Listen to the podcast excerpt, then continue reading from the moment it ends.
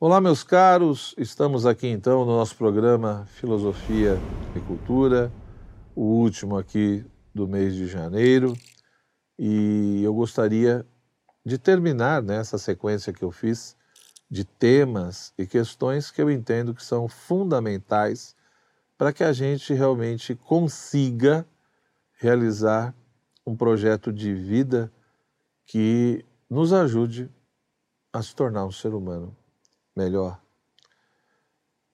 E, além daqueles temas que eu já tratei anteriormente, hoje eu gostaria de falar de um ponto que me parece que é crucial, principalmente porque no mundo moderno, no mundo contemporâneo, é...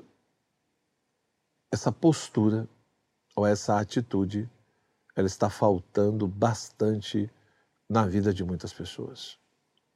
Eu estou falando justamente da questão da constância, da importância da constância na vida das pessoas. É muito comum, né? Eu viajo o Brasil inteiro para dar cursos, palestras, depois converso, enfim, com as pessoas, muitos me procuram, e é muito comum encontrar as pessoas que começaram a tentar realizar os seus projetos, a atingir determinadas metas, objetivos, e a grande maioria para tudo no meio do caminho. Ou seja, o espírito de inconstância, ele é muito presente na vida não só de adolescentes e jovens, mas também de muitas pessoas adultas. E evidentemente que, na medida em que eu não consigo terminar aquilo que eu começo, isso gera uma frustração, um vazio enorme. Então, da mesma maneira que nós precisamos aprender a dialogar, a ter misericórdia e a servir, nós também precisamos ter constância nas nossas escolhas nos nossos projetos, naquilo que realmente buscamos. Repito, infelizmente hoje em dia, parece que muitas pessoas não foram estimuladas e educadas para esse tipo de coisa. Né? Então, na realidade, na nossa vida, é natural que quando a gente busque realizar determinado projeto ou metas, vão surgir empecilhos, dificuldades, barreiras, obstáculos que geram um monte de desafios. É natural que, de uma certa maneira, a gente às vezes vai até desanimando com tudo isso. Mas não podemos desistir. Não podemos, porque senão nós nunca vamos conseguir realizar algo profundo, algo elevado na nossa vida. Sempre vamos ter que ter metas simplesmente medíocres ou ridículas. Então é evidente que aquilo que é mais elevado, que é mais nobre, acaba exigindo de nós um esforço maior. E além de um esforço, também pensarmos uma estratégia que seja condizente com aquele fim nobre que eu estou almejando. E para isso eu preciso ter essa virtude da constância. Né? Então, a constância, evidentemente, ela pressupõe tanto a questão da fortaleza, né? ela é de fato e tem um vínculo muito forte com a virtude da fortaleza, que nos leva né, a não desistir perante os, os obstáculos, como também com a questão da perseverança. Né? Então, falar de constância, de uma certa maneira, pressupõe você também cultivar na sua vida tanto o elemento da fortaleza quanto o elemento da perseverança.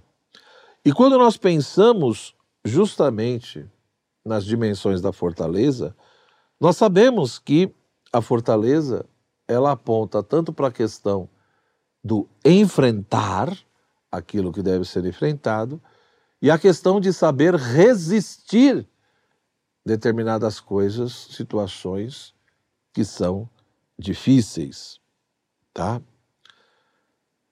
Nesse sentido, nós vamos percebendo que a perseverança é próprio dela persistir naquele bem que nós começamos a realizar. Né? Então, pela perseverança, eu persisto no bem que eu comecei.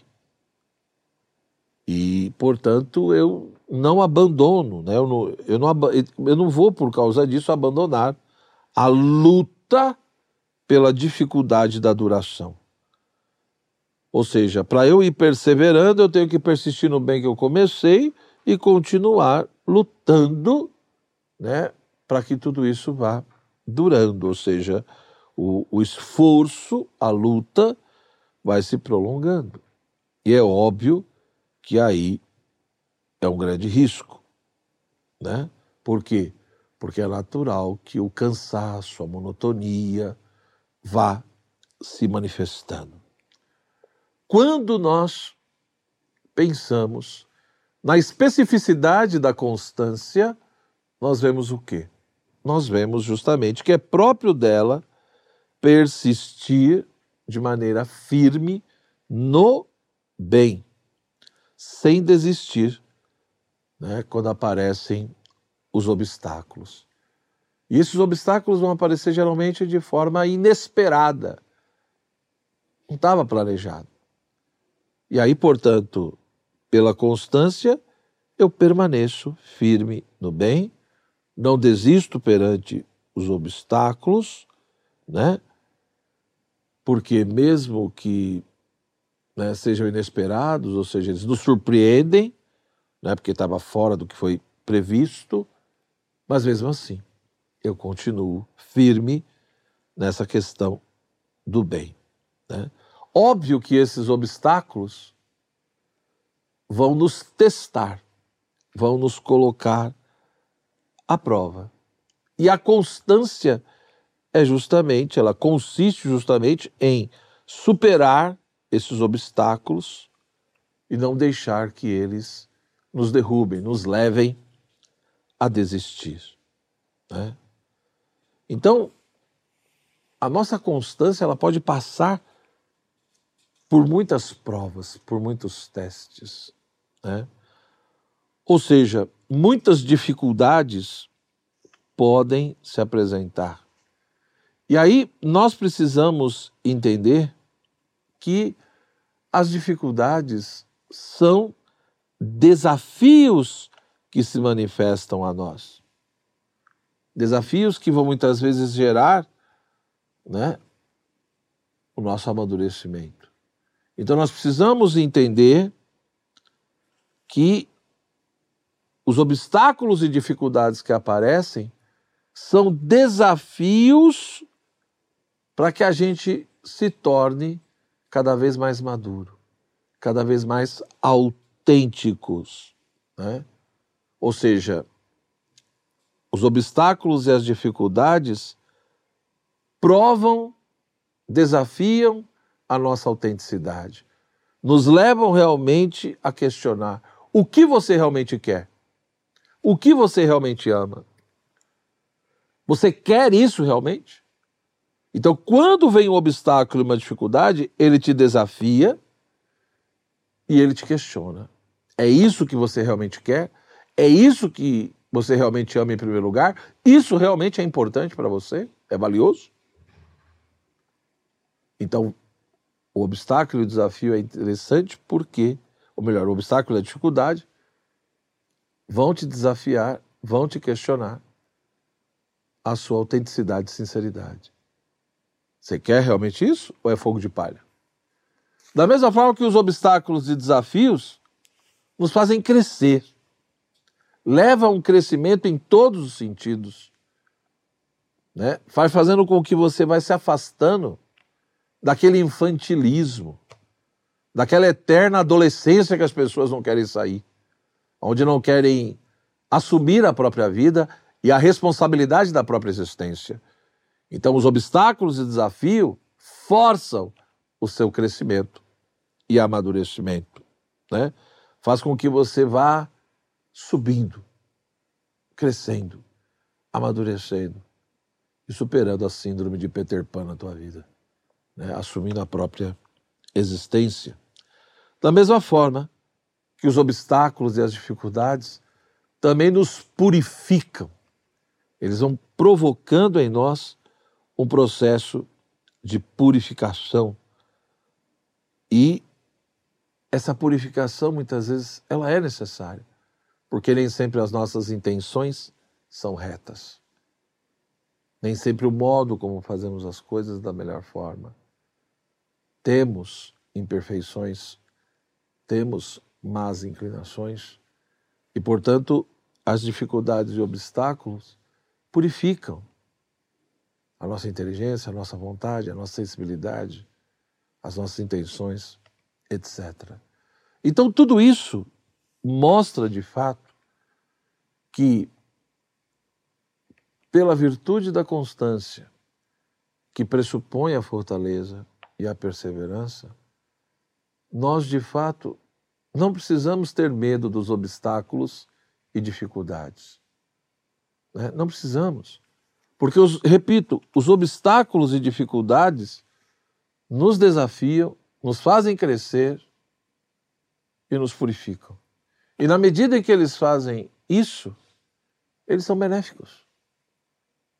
Porém, para não ser esmagados pelos obstáculos e desafios e colher todo esse fruto bom, é por isso que nós precisamos buscar a virtude da constância, ou seja, de persistir no bem mesmo perante as dificuldades.